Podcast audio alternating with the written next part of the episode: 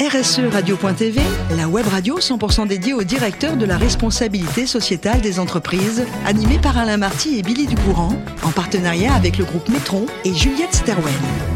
Bonjour à toutes, bonjour à tous, bienvenue à bord de RSE Radio. Vous êtes plus de 5000 directeurs de la responsabilité sociétale des entreprises et dirigeants d'entreprises abonnés à nos podcasts. Nous vous remercions d'être toujours plus nombreux à nous écouter chaque semaine. Et bien sûr, vous pouvez réagir sur nos réseaux sociaux et notre compte Twitter RSE Radio-du-bas TV. À mes côtés, pour cette émission, Tanguy de Tros. Bonjour Tanguy. Bonjour Billy. Merci d'être là. Vous êtes directeur adjoint de Métron et nous sommes aussi avec Marc Sabatier. Bonjour Marc.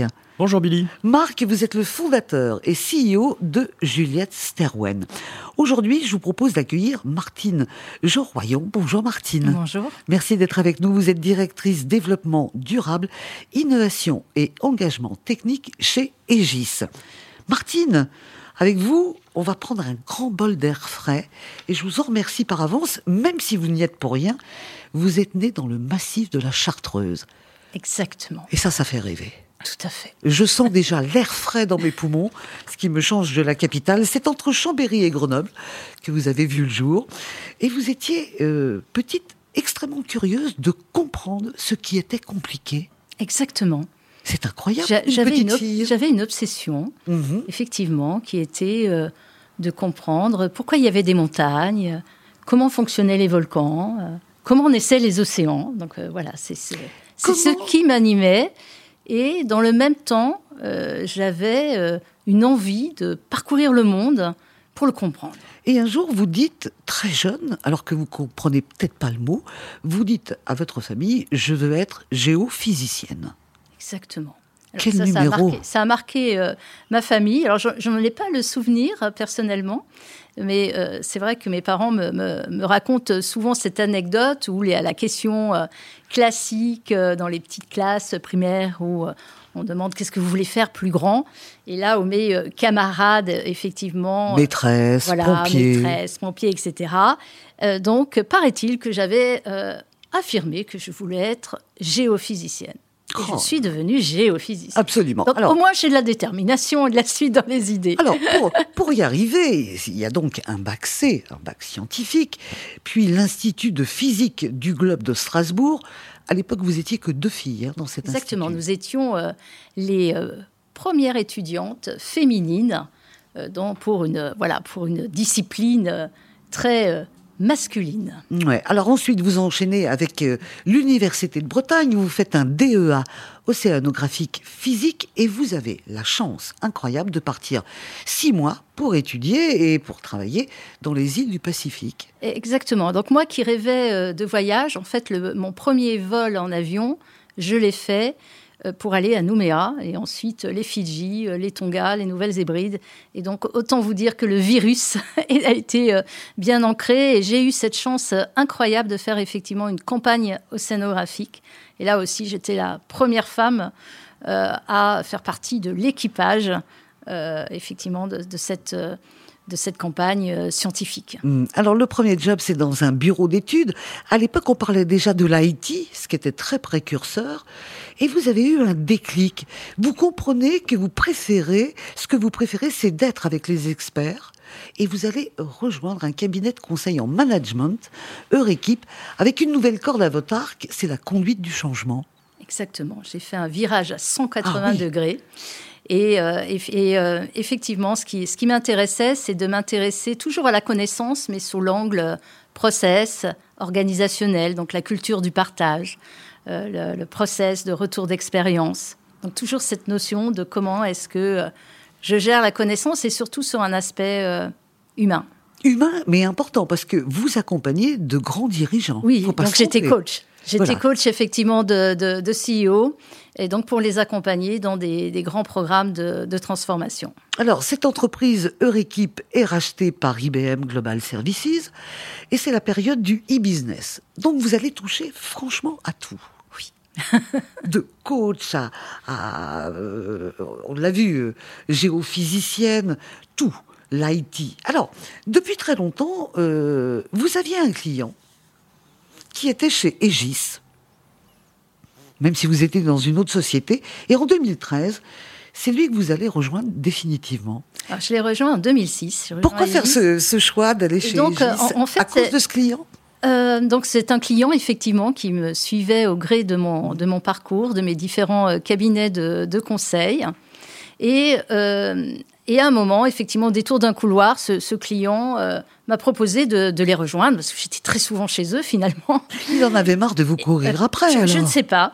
Mais euh, ce qui m'a fait les, rejoindre, je n'ai pas hésité une seconde, parce que pour moi, c'était rejoindre finalement des pères, la famille des bâtisseurs, de, des, grands experts avec les, yeux qui pétille devant euh, la notion euh, d'ouvrage, et donc aussi avec ce sens de, de l'intérêt général. Et donc, euh, effectivement, après un parcours dans le conseil, en management, j'ai décidé de retourner dans le domaine de l'ingénierie. Alors, faire du management, mais sûr, de, l'intérieur. Avant les, les, questions de Marc Tanguy, dernière petite précision, chez Aegis, quand vous faites ce choix, vous arrivez à quel poste?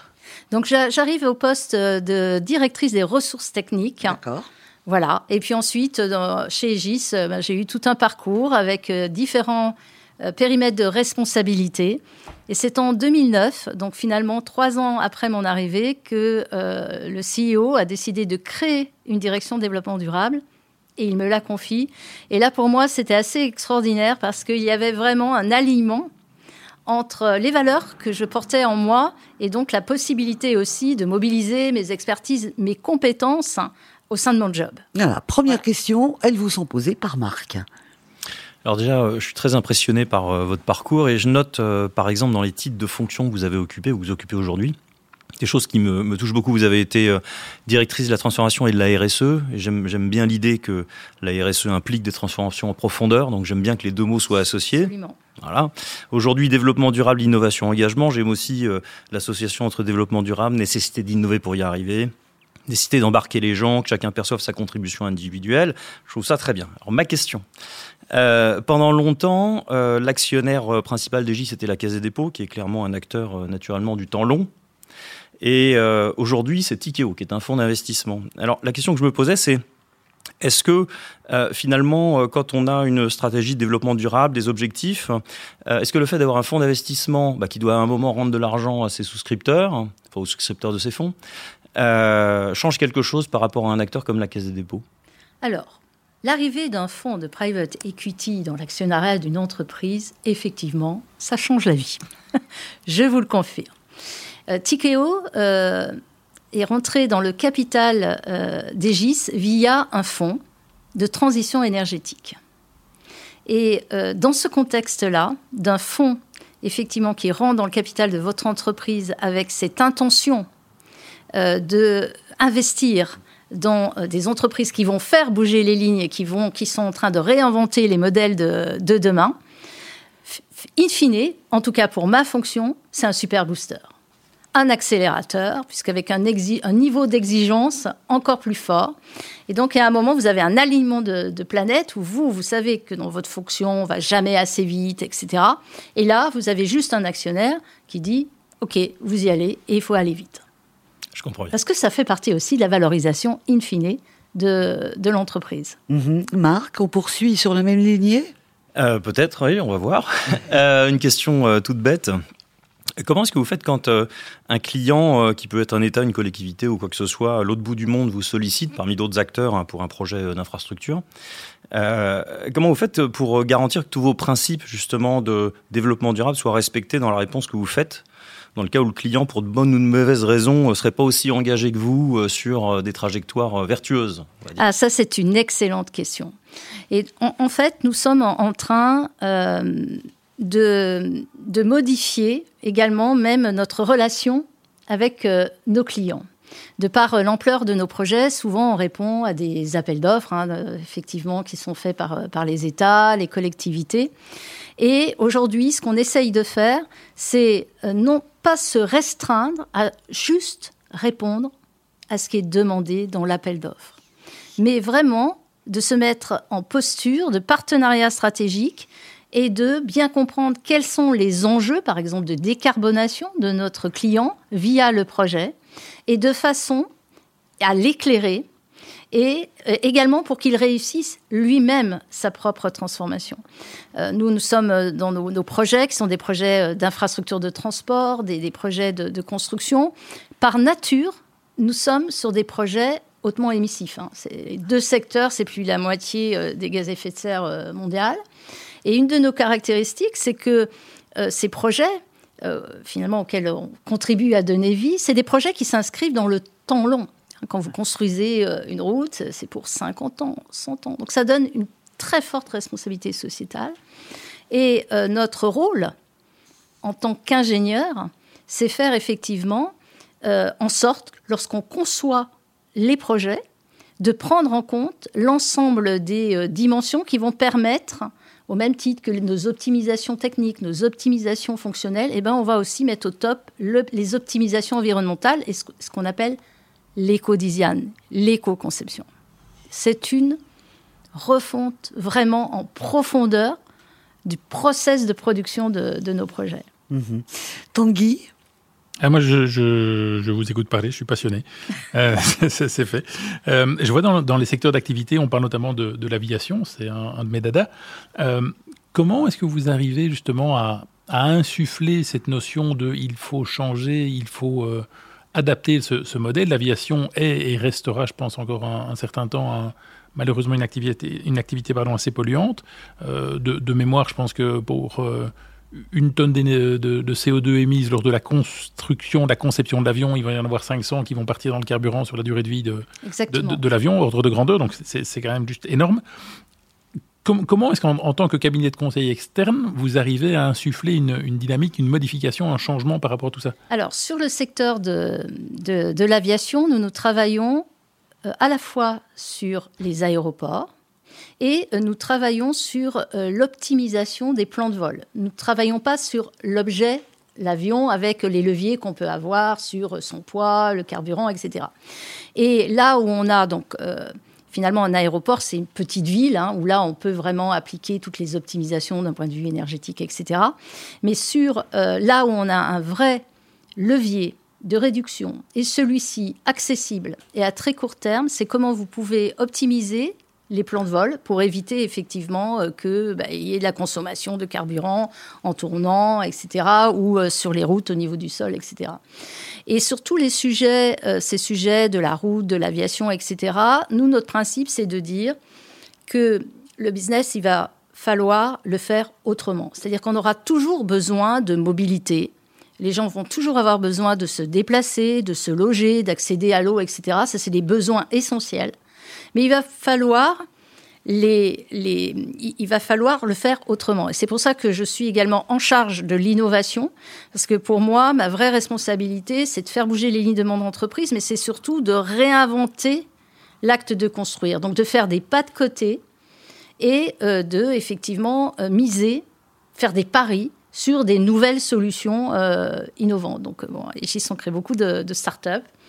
Et, et donc, c'est vraiment cette alliance de revoir les process de production et également des solutions nouvelles qui vont nous permettre euh, effectivement euh, de continuer à faire du business, mais vraiment autrement, parce que c'est mhm. nécessaire.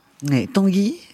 Oui, je, vois que vous êtes euh, aussi présent en, Ukraine avec tout le côté dramatique que ça peut avoir, mais d'un point de vue entrepreneurial, tout va être à reconstruire dans ce pays. Exactement là aussi, vous avez la, possibilité, vous le disiez, d'influencer euh, Bien sûr. Des, routes, des bâtiments qui vont être construits pour les 50 et 100 ans à venir Exactement. Alors là, c'est des sujets en plus qui, nous touchent, hein, parce qu'on a des grosses équipes en, Ukraine. Et, euh, euh, effectivement, on, commence d'ores et déjà à se mobiliser pour penser à la reconstruction, pour penser à l'après, et notamment en faisant compte tenu du contexte, on fait ce qu'on appelle des jumeaux numériques, c'est-à-dire qu'on utilise des modélisations euh, virtuelles de façon à pouvoir déjà penser la reconstruction et une reconstruction de villes durables et qui apporte le meilleur service euh, aux Ukrainiens. Mhm. Alors, je dois vous le dire, hein, que ce soit Marc ou, Tanguy, on est assez bluffé hein, par le, parcours de cette petite fille qui voulait être géophysicienne. Euh, mon cher Marc, mon cher Tanguy, je vais encore vous dévoiler quelque chose sur Martine, incroyable. Martine, elle aime la musique, d'accord? Et elle a découvert il y a peu de temps la batterie. Elle prend des cours de batterie. C'est incroyable quand même.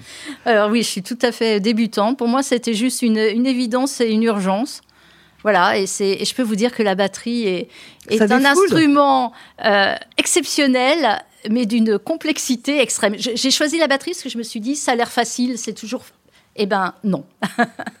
Donc voilà, euh, vous faites partie des personnalités qu'on adore inviter. Je vous remercie euh, infiniment, Martine. Je remercie Marc et Tanguy pour leurs questions. C'est la fin de ce numéro de RSE Radio. Retrouvez toute notre actualité sur nos comptes Twitter et LinkedIn. On se donne rendez-vous mardi prochain à 14h précise pour une nouvelle émission. La semaine de RSE Radio, une production B2B Radio.tv, en partenariat avec Metron et Juliette Stawen.